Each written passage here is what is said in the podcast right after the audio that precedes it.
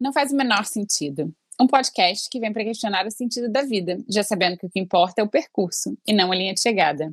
Até porque, se você parar para pensar, chega logo no final é algo que não faz sentido nenhum. Um espaço para a gente dividir as infinitas questões existenciais dessas duas sonhadoras que estão sempre em busca. A gente te convida a se questionar o porquê de algumas das nossas certezas, enquanto de quebra tenta entender o sentido do que a gente veio fazer aqui. Eu sou Isabel Arruda. Eu sou Luana Fornaciari e esse é o Não Faz o Menor Sentido. Não faz o menor sentido. Não faz o menor sentido. Não faz o menor sentido. Não faz sentido. Não faz o menor sentido. Não faz o menor sentido. Faz o menor sentido. Não tem o menor sentido. Não faz o menor sentido. Não faz o menor sentido. Não faz o menor sentido. Não faz o menor sentido. Não faz o menor sentido. Não faz o menor sentido. Episódio 30. Estamos de volta. Bom dia, Isabel. Tudo bem com você? Bom dia. Tudo bem por aqui. E com você, minha amiga? Olha, tá sentada? Tá com tempo? Tudo que a gente tem aqui é tempo. Bora lá. Entendi. É, eu já estive bem melhor, mas eu também já estive bem pior. Então a gente pode falar um pouco pouquinho disso daqui a pouco.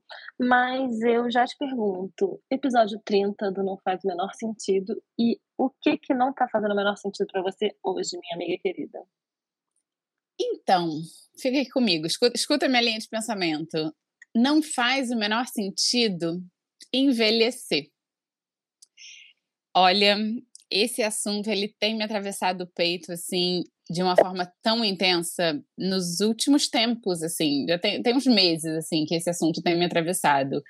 É, e sabe quando você pensa num assunto e aí, de repente, você só começa a ver aquela coisa? Que nem, sei lá, você engravida, de repente você olha pro lado e só vê mulher grávida. Você quer comprar um carro vermelho e aí você nunca viu carro vermelho na rua. De repente você começa a ver carro vermelho, sabe? Essas coisas. Então, eu, eu tenho pensado muito, né, nesse assunto envelhecer falaremos um pouco aqui. E eh, tem chegado a mim, assim, é, livros, textos, filmes, coisas que abordam esse tema, sabe? E aí cada vez mais eu tenho pensado nisso. Mas o envelhecer aqui não é o nosso, não é sobre mim, não é sobre você. Aliás, a gente pode falar um pouquinho sobre isso, né? Como é que a gente está lidando com o nosso próprio envelhecer. É, eu estou aí na, pertinho de entrar na casa dos 40, ano que vem eu entro na casa dos 40, e eu acho que eu estou lidando achando que eu tô numa fase ótima, tá tudo muito bom. Mas o que eu queria falar aqui do envelhecer é a gente testemunhar nossos pais envelhecendo, nossa família, né? Quem quer que seja, assim, para você, mas para mim é muito pai e mãe, assim. É, eu lembro que, acho que uns dois anos atrás, e, e principalmente para gente que mora longe, né? Que aí é, vê os pais com pouca frequência, você tá ali só vendo no, no, Zoom, né? Mas não é a mesma coisa do convívio, assim, direto. E acho que muitos de nós enxerga pais, assim, como, né, aquelas pessoas é, imbatíveis, intocáveis, aqueles seres, super-heróis, enfim, que cuidam, né? Cada um tem sua visão sobre seus pais. Mas, enfim, eu lembro que eles vieram aqui em Vancouver visitar a gente, acho que uns dois anos atrás, assim, e aí eu fui levá-los no aeroporto, né, para me despedir. E eu lembro de uma cena que foi muito marcante para mim, assim, os dois virando, né, indo ali entrar, entrar no embarque, me deram aquele último tchauzinho, e ali parece que a minha lente mudou um pouco, sabe? O meu olhar sobre eles, de repente, assim, eu tomei meio que um choque, um susto, assim, de ver aquele casal, já uns senhores de idade mais fragilizados, assim, sabe? E eu falei, caramba, é, é isso, né? Eu estou envelhecendo, meus pais estão envelhecendo, como é que eu vou lidar com isso? E estive no Brasil muito recentemente, Aliás, gente, essa viagem do Brasil vai render muitos e muitos episódios sobre vários assuntos diferentes. Mas enfim, e aí convivi com eles, né, 20 dias ali na casa deles, a gente fazendo tudo diferente e tal. E aí eu já começo a ver alguns sinais, né, um esquecimento aqui, um esquecimento ali, uma coisa ali que chama mais atenção, é, um outro ritmo. E cara, eu acho que eu não tô lidando bem com isso, sabe? Isso tem, tem esses pensamentos assim, tem me povoado a mente ultimamente. E, e aí também, né, eu, eu tô a louca do This Is Us, tá? Já aviso aqui, tudo meu agora que eu falo é sobre esse episódio, esse, essa série maravilhosa, This Is Us. E eu tô exatamente agora Começando a olha fase, spoiler, quem olha não spoiler, viu, olha spoiler. já vou dar, é Spoiler, verdade, né? Spoiler, spoiler, spoiler, spoiler, spoiler, spoiler. Vou falar mesmo assim, vou falar mesmo Ah, assim. gente, gente, quem não viu ainda, sinceramente, estão perdendo o tempo de vocês, então. Vamos lá, vai, fala. Então, o que que acontece na, na quinta temporada, final da quarta, quinta temporada, enfim, que é onde eu tô. Que é a Rebeca, né, é, é- é a mãe da família, essa figura central da trama. Ela está envelhecendo e ela começa com um episódio de esquecimento e tal. Gente, e aí tudo isso acontecendo ao mesmo tempo, sabe? Assim, essa minha ficha caindo dos meus pais, e aí eu vejo lá o This Is Us, a Rebeca, e aí os diálogos, enfim, então eu tô muito com isso na cabeça. Eu queria saber o que, que vocês pensam disso, como é que isso te atravessa, Luana, o que, que você tem a falar sobre isso, e é isso. Passo a bola para você. É, eu fiquei pensando aqui, ouvindo você falar, o tanto que o nosso medo de envelhecer, que isso que você está falando, está retratando medo, né? O quanto que isso não é um medo de perder, sabe? Que na verdade é um medo da morte. Porque é isso, né? Na verdade, se tudo der certo, a gente vai envelhecer. Envelhecer é a melhor coisa que pode acontecer com a gente, na verdade. Envelhecer é sinal de sucesso, né? Sinal de que a gente não morreu quando era criança. Então, é, mas é muito fácil falar e muito assustador quando a gente vê alguém que a gente ama muito, talvez indo embora, escoando, né? Aquela vida é como eu fico pensando é como se fosse uma chama de vida que a gente tem, muito forte, muito luminosa, e isso vai apagando. E aí, às vezes vai apagando mais rápido porque tem uma doença, e às vezes vai apagando mais devagar mas a gente está todo mundo morrendo. Todas as pessoas. Eu, eu entro nessa paranoia, na verdade, entendeu? De que todas as pessoas que eu conheço vão morrer. Todas. Ah, sei lá, também eu não sei o como. Eu fico pensando nisso como uma forma de me convencer, sabe? De que, ah, se tudo der certo, a gente vai envelhecer, é o processo natural da vida, melhor assim, é normal. É, mas é é difícil a gente encarar quando é alguém que a gente ama, né? No caso dos nossos pais, e ver, né, o medo de perder aquela pessoa e o medo também do envelhecimento e de coisas, por exemplo, como a demência que você cita do, do, do This Is Us, que eu também já vi, que eu tô à sua frente no This Is Us, que quem recomendou essa série fui eu. Mas é, medo também disso, né? Medo do esquecimento e medo de ver com a gente ver o nosso próprio envelhecimento também. Assim, acho que reconhecer a, a- entender o envelhecimento e consequentemente a morte e, e a perda que isso representa de alguém que a gente ama também é encarar o nosso espelho, né? Do que, que vai acontecer com a gente lá na- a- um pouquinho ali além da curva. Ah, é isso. Tô bem filosófica hoje, amiga. Por que será? Isso que você falou traz para mim um senso de urgência, sabe? Porque quando você começou a falar, a coisa da chama da vida, achei isso lindo, super poético, adorei. Fi- Fiquei imaginando, assim, né, aquela chama e, e, e apagando, assim.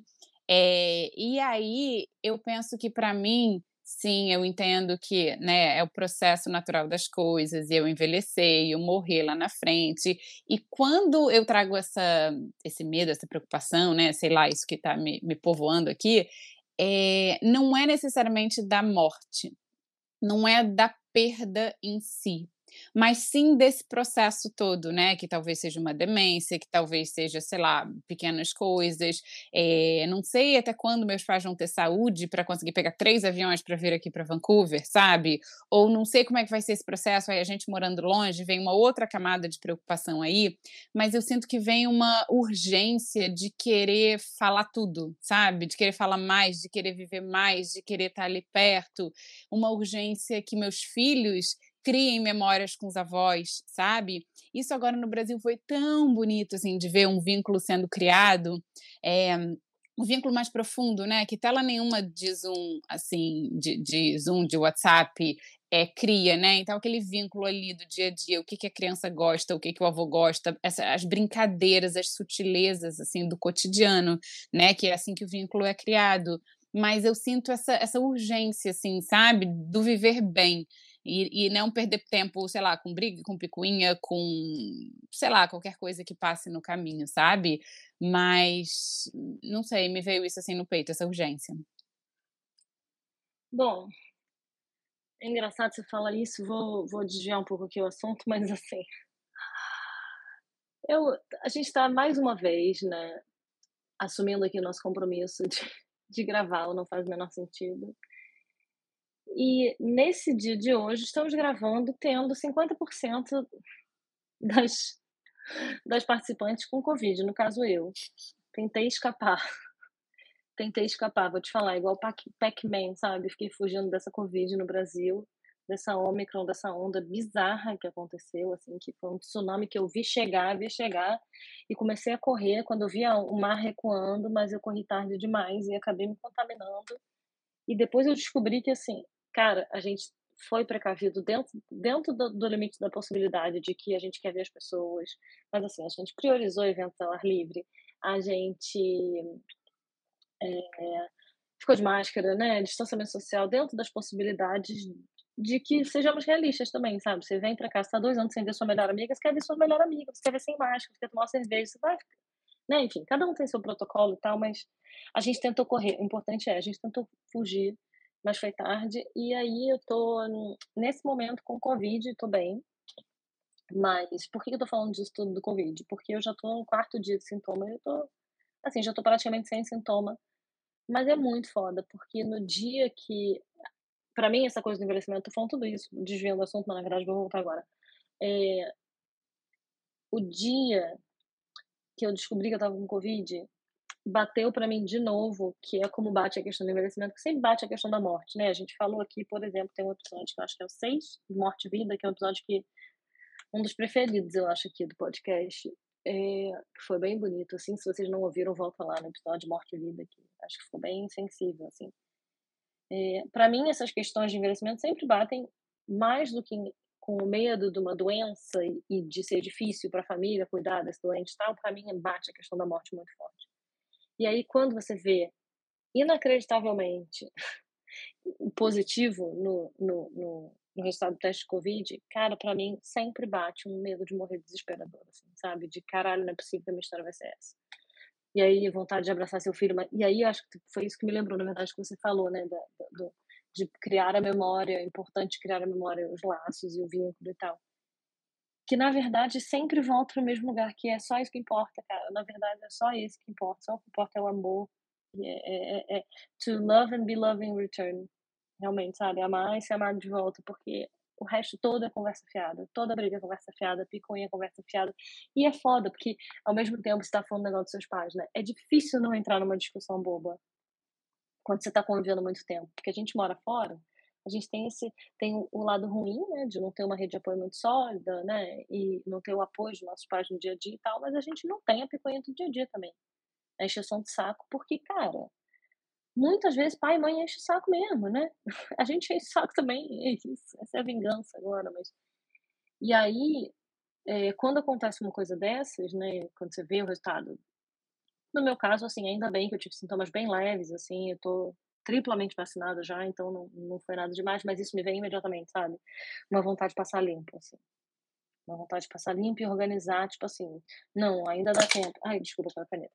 É, ainda dá tempo. Última chamada. Última chamada para corrigir tudo que tá errado. Sabe assim? É um pouco essa sensação. E,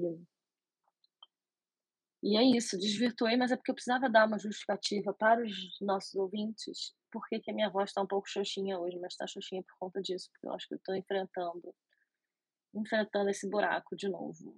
Mas acho que estou enfrentando com dignidade. Ai, amiga, um abraço para você. É, você tá xoxinha, com essa voz xoxinha, mas você tá ótima, eu tô aqui te vendo. Gente, a gente se vê, né? Vocês sabem disso que a gente se vê enquanto a gente grava. Mas um abraço forte para você, viu? E você ficou falando, né, a coisa do love and to be loved, né? Assim, o que, que importa na vida? A gente falou muito isso também no episódio Morte e Vida. E aí me veio na cabeça também uma frase que é, é daquele filme Into the Wild. Não sei se todos aqui conhecem, se já viram, mas super recomendo também. E aí tem uma frase que ele fala. É, mas... Só um minuto. É Na Natureza Selvagem, é o nome em português. Maravilhoso. Para tudo agora, dá um pause e vai assistir vai assistir porque faz total a gente né, repensar a vida, assim, repensar valores, o que é, que é importante para cada um de nós, enfim. Mas é, é uma frase, né, que é o seguinte: happiness is only real when shared, né? A felicidade ela só é real quando compartilhada, assim.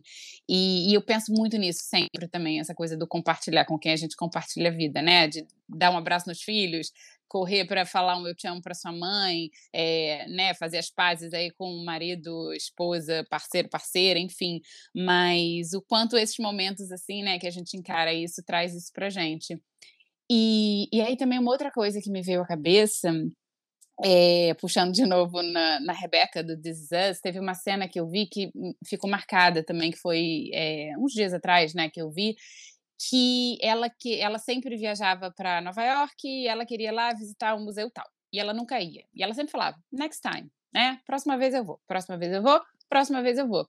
E aí, quando ela descobre que ela tá doente, ela tá lá, parará, no, tendo os esquecimentos, e faz uma viagem em Nova York, e de repente ela vai lá no tal museu que ela há tantos anos queria.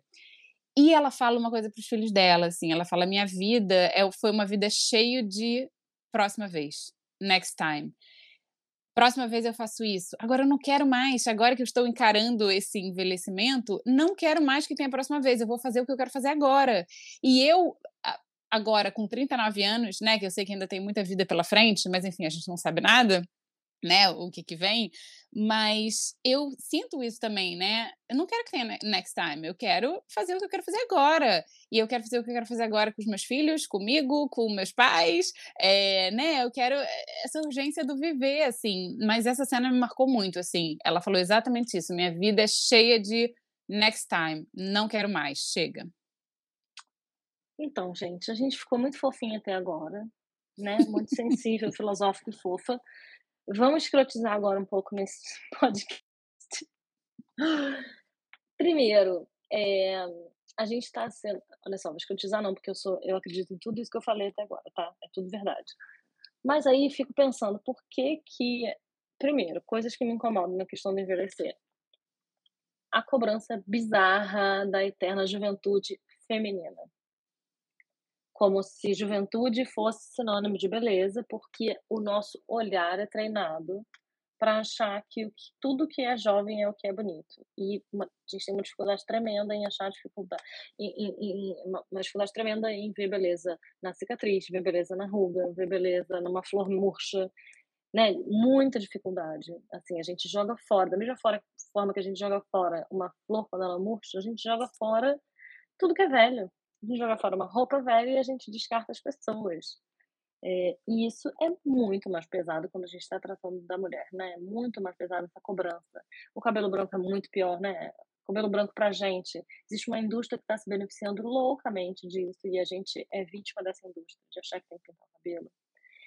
É, enquanto a gente vê um cara de cabelo grisalho, acha o quê? Que ele é um cara experiente, responsável, bom pai, né? Assim, então, são todos esses valores que estão agregados a essa imagem da, da, maturidade com o homem e a maturidade da mulher. Isso é muito bizarro. É, já, eu sei que isso já foi muito falado, tem muita gente falando sobre isso há muito tempo, assim, mas isso não deixa de me chocar, sabe? Como que a gente se cobra bizarramente, bizarramente, em relação à juventude, à beleza e magreza e produtos e tudo que está ligado à, à essência da juventude.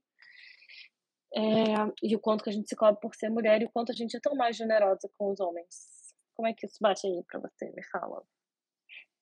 100%.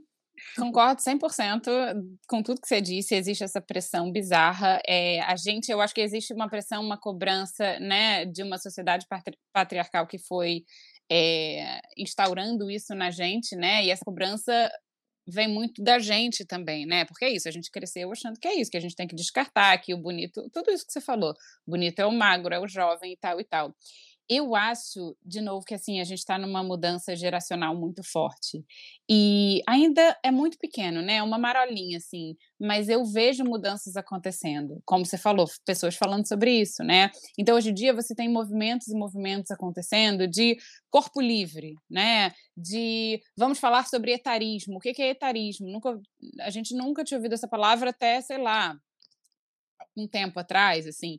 Então, eu acho que tem gente ligada que está começando um processo de libertação dessa prisão, sabe? De deixar o cabelo grisalho e bancar é, mulheres incríveis, né? Que batem no peito e falam, é isso mesmo, eu tô envelhecendo, mas olha dessa maneira. Então, eu acho que tem um movimento, uma quebra geracional muito grande acontecendo. Claro, eu estou falando isso que é uma pequeniníssima parcela de, né, assim, é, é, sei lá, o quanto que essa pressão ainda existe é tremenda, mas eu acho que tem também um movimento vindo que isso é uma marolinha que vai crescendo, sabe? Da gente cada vez mais olhar, estamos falando aqui de envelhecimento, olhar para uma mulher madura, né, e não julgar e a coisa do, ah, do, do da maturidade que no homem é, é, bonito, é sexy, grisalho, na mulher, na mulher tem que se cuidar mais, tá feio, bora aí pintar o cabelo.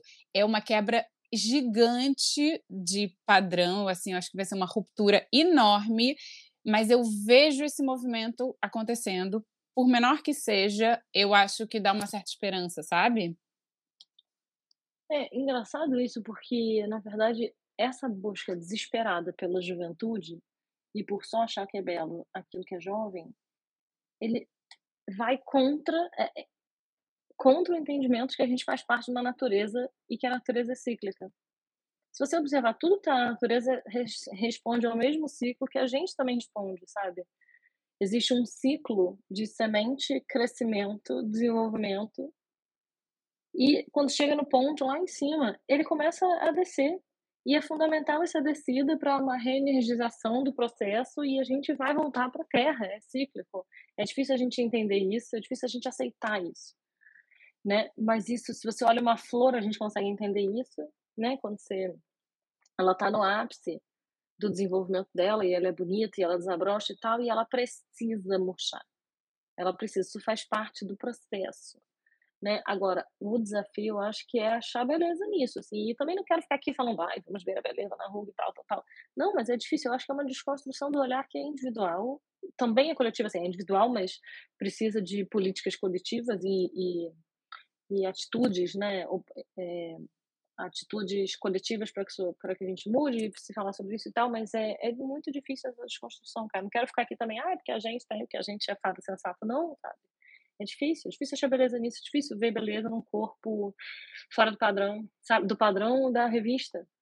Isso é muito foda, né? Que é um padrão anoréxico, é um padrão pedófilo, sabe? Assim, é, é, é bizarro isso, gente, é bizarro. A barriga feminina, ela não é feita para ser reta, ela não é feita para ser negativa, ela tem um útero. O útero é o quê? Um órgão do corpo que ele é, ele, ele é maravilhoso, talvez o órgão mais importante do corpo da mulher, e, e ele é feito, ele tem um volume né? Assim, ele fica flácido. Ele, a, o peito da mulher ele funciona, ele, ele fica grande quando ele fica cheio de leite. Assim, tô falando geral, não estamos aqui falando quem vai ter filho, quem não vai ter filho. Estamos falando sobre biologicamente corpo feminino. Ele cresce muito, enche de leite para poder nutrir aquele outro ser humano e depois ela precisa murchar. A função da teta feminina, humana, da mulher, é murchar. Essa é a função, ela se enche, ela se murcha, ela precisa murchar. Isso protege do câncer de mama, por exemplo. Entendeu? Ai, gente, olha, tem muito pano pra manga esse assunto. Fala aí que você tá nervosinha com o dedo levantado. Não, eu acho que é muito, por isso que é muito importante essa representatividade, né? Porque eu acho que sim é uma quebra gigantesca e que não vai acontecer do dia para noite. Até a gente, a gente falando aqui, tem muita coisa que está enraizada na gente ainda, né? É, é legal a gente falar, ah, ruga conta história. E eu acho que de verdade conta, sabe? Mas eu não sei quando eu estiver lá com os meus 60 anos, como é que essa ruga vai contar a minha história. E, mas por isso que eu acho muito importante a representatividade, porque quando a gente olhava lá a revista Boa Forma, sei lá qual, sei lá qual, você só vê o quê? Mulher de barriga negativa. Você ligava lá a Victoria's Secret, você só via aquelas mulheres magras, lindas, que você, que 90% da população, 95% da população nunca são, sabe? Então, por isso é tão importante a representatividade. Então é importante a gente olhar para todos os corpos, é importante a gente olhar para todas as idades, é importante a gente ver mulheres que a gente acha foda e estão lá com o seu cabelo grisalho e estão falando sobre é, envelhecer, sobre etarismo, sobre tudo isso. A gente precisa falar sobre essas coisas, a gente precisa cada vez mais falar sobre, ver exemplos, representatividade é muito importante. E eu acho que esse é o movimento que está acontecendo, mas sim que cada um de nós vai lidar com uma maneira, né, dessa desconstrução própria.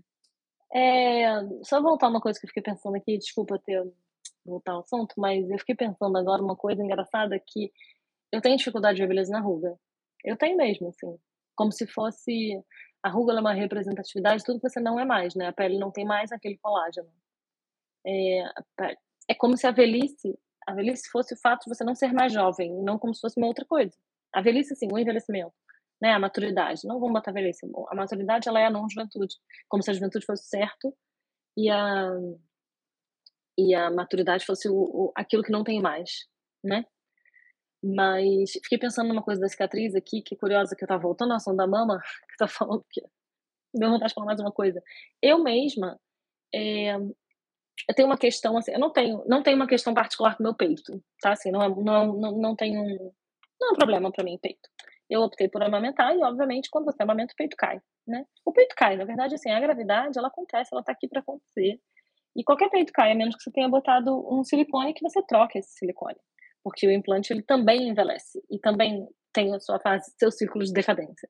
Mas o peito feminino, nos casos vocês não saibam, senta e pega uma caneta. O peito feminino todos caem. E aí eu resolvi amamentar e depois de amamentar meu peito caiu um pouco. Não caiu bizarramente para os meus padrões, mas caiu um pouco. E murcho e tal, tá bem menor do que estava antes, né? E isso me incomoda, me incomoda. Não é uma questão para mim né? E eu não estou dizendo que tem que ser questão, que não ser questão, todos temos questões com os nossos corpos, cada um com seu rolê, né? Cada um que vai resolver teu, teu bagulho aí, porque o bagulho é louco. Mas o peito também nunca foi uma questão. Só que aí eu resolvi o quê? Depois de aumentar, aí não tem condição, né? Tem que botar um, acho que vou botar, será que faço, boto, faço um implante de silicone? É porque aí vai ficar aquele peito, aquele peito, né, assim. E aí fiquei pensando nisso, pensando nisso. E comecei a pesquisar. Bom, primeiro comecei a pesquisar na internet sobre implante de silicone. E aí, primeiro, agora só recebo um monte de anúncios de implante de silicone, um inferno, né? Você bota o negócio no Google, o Google acha que você está querendo fazer realmente, fica te mandando aquilo. Mas aí eu comecei a pesquisar, descobri que várias pessoas estão num processo de explante de silicone, porque descobriram a doença de silicone que faz mal pra cacete pra mulher, numa série de, de esferas diferentes, assim e que fisicamente, fisiologicamente, o silicone já é entendido hoje que faz mal para o corpo, pode fazer mal, né? Existe uma doença de silicone que é desenvolvida e tal.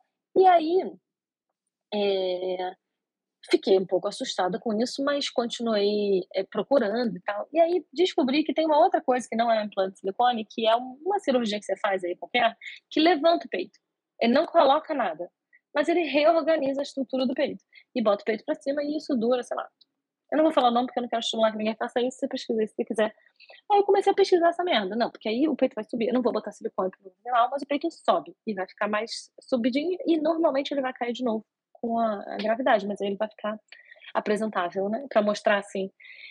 E aí comecei a pesquisar e aí descobri que, na verdade, isso deixa uma, três cicatrizes. Ou pelo menos duas cicatrizes em cada peito.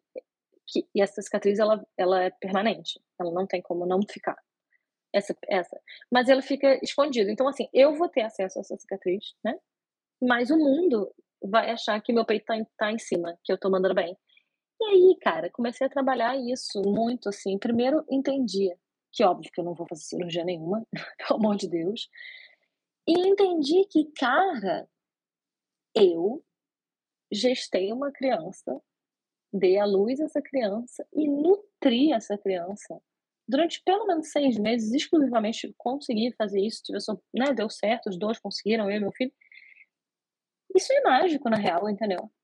assim, não vou falar, ai, meu peito caído é um sinal de que eu. Não, assim, mas isso faz parte do processo. E, e, e faz parte, assim, de um processo de aceitação de que, cara, isso é. Isso, não é nem questão de vencer, conseguir, chegar lá. Não, cara, essa é a história. A história é essa aí. E por que, que eu preciso ficar apresentado para o mundo? Porque eu vou ficar. Por que, que o mundo precisa achar que isso não aconteceu? E que eu tô ok de novo, sabe? Gente, dá pano pra manga isso aí, hein? Fala aí. Dá, dá pano pra manga. E eu acho que todas essas questões é, levam a gente né, a pensar, a trazer um olhar para a vida. Como é que a gente olha para a vida, sabe?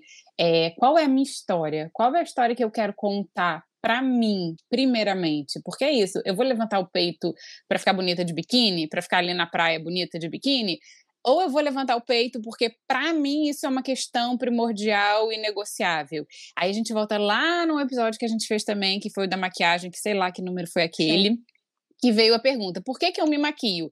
Para o outro, para estar socialmente bonita e tal, ou para mim, porque eu gosto quando eu me vejo com aquilo. Enfim, então eu acho que, de novo, voltando na coisa da geração um pouco, eu acho que a gente né, tá trazendo reflexões, quebrando muita coisa que era automatizada. Não, eu vou botar um silicone porque meu peito tá caído. Cara, mas por que eu quero botar? Eu quero botar mesmo? Deixa eu pesquisar. Ih, tem um monte de gente fazendo o processo contrário, explante. E esse processo de explante também eu acho que é um movimento disso de, de autoaceitação, é. né? E aí a gente começa a se questionar. Eu acho que o importante aqui é a gente se questionar o tempo todo, né? A gente se observar, se questionar, entender o porquê que a gente quer fazer as coisas e sair um pouco da automatização. Se você quer botar silicone, beleza, mas faz pelos seus motivos, né? E não pelo que esperam de você, e não por essa busca eterna da juventude, e não porque envelhecer é um problema, mas porque você quer motivo seu de valores, de visão, de olhar de mundo, assim. Mas eu acho que essa conversa ela traz é, muito pano para manga e muitos elementos para a gente pensar no olhar que a gente tem da nossa vida. Eu, como você, eu sempre falava isso, meu peito é pequeno também, eu sempre falava, nossa, depois de ter filho, vou botar silicone, quero ficar ali com decote, bonito, parará. Eu falei, gente, para quê? Não quero, sabe? Eu não quero. Por quê? Porque eu entendo que meu corpo conta, conta história. Meu corpo conta a minha história de uma mulher, quase 40 anos, tive duas crianças, parto normal, meu quadril ficou enorme, e é isso aí, sabe? Mas é isso, como cada um de nós é, tem esse olhar, né? Sobre a gente, sobre a nossa história e sobre o envelhecer de cada um de nós. E só para finalizar, assim, só uma outra coisa que eu queria falar também, você trouxe a coisa do ciclo da natureza, né? Olha, eu acho que a natureza, assim, ensina muito, ensina tudo. Eu acho 100% somos cíclicos e temos muito que aprender com isso eu acho que esse é um outro movimento que eu estou vendo muito acontecer, essa reconexão, né, é, com o natural, com a natureza. Só que também é um, é um discurso que na teoria ele é muito bonito, né? Ah, a semente, ela brota, ela vai, uma hora ela murcha e tal. Agora, a prática que é difícil, né? É isso, olhar para os nossos pais e falar, caraca, eles estão envelhecendo, eles não são mais essas pessoas que eram, eu vou perder essas coisas, e a gente traz muito pra gente também, né? Assim, ah, eu vou perder aquela relação que eu tinha, ou ah, o olhar deles agora é diferente, mas é, unir aí a teoria com a prática, com a vida real, né? Enquanto a vida real acontece, que eu acho que é o grande desafio também. Amiga, eu vou propor que a gente feche esse episódio, então, que tá maravilhoso, esse pensamento. Muito pano pra manga. Vamos talvez ter que abrir outros episódios para falar sobre isso, mas queria trazer aqui uma frase do Eduardo Galeano que eu amo, que tem tudo a ver com isso que a gente está falando, que é a igreja diz o corpo é uma culpa, a ciência diz o corpo é uma máquina, a publicidade diz o corpo é um negócio. O corpo diz eu sou uma festa. Uau! Nossa, maravilhoso. Eu sou uma festa e eu sou o mundo inteirinho, né? Assim, eu acho que nosso corpo é sagrado, nosso corpo é nossa morada. É, cada vez mais eu tenho também pensado nisso, né? O meu corpo é onde eu habito, assim. Então eu quero habitar fazendo festa da melhor maneira possível, né? Então, nossa, arrasou, amei. É isso, gente. É... Espero que tenha feito sentido para vocês. E a gente se vê terça-feira que vem. Se tudo der certo, vai dar. Vai dar. Até terça-feira que vem você vai estar recuperada, estará em Paris novamente. E é isso, minha gente. Beijo grande. Até semana que vem. Beijo, beijo. Tchau.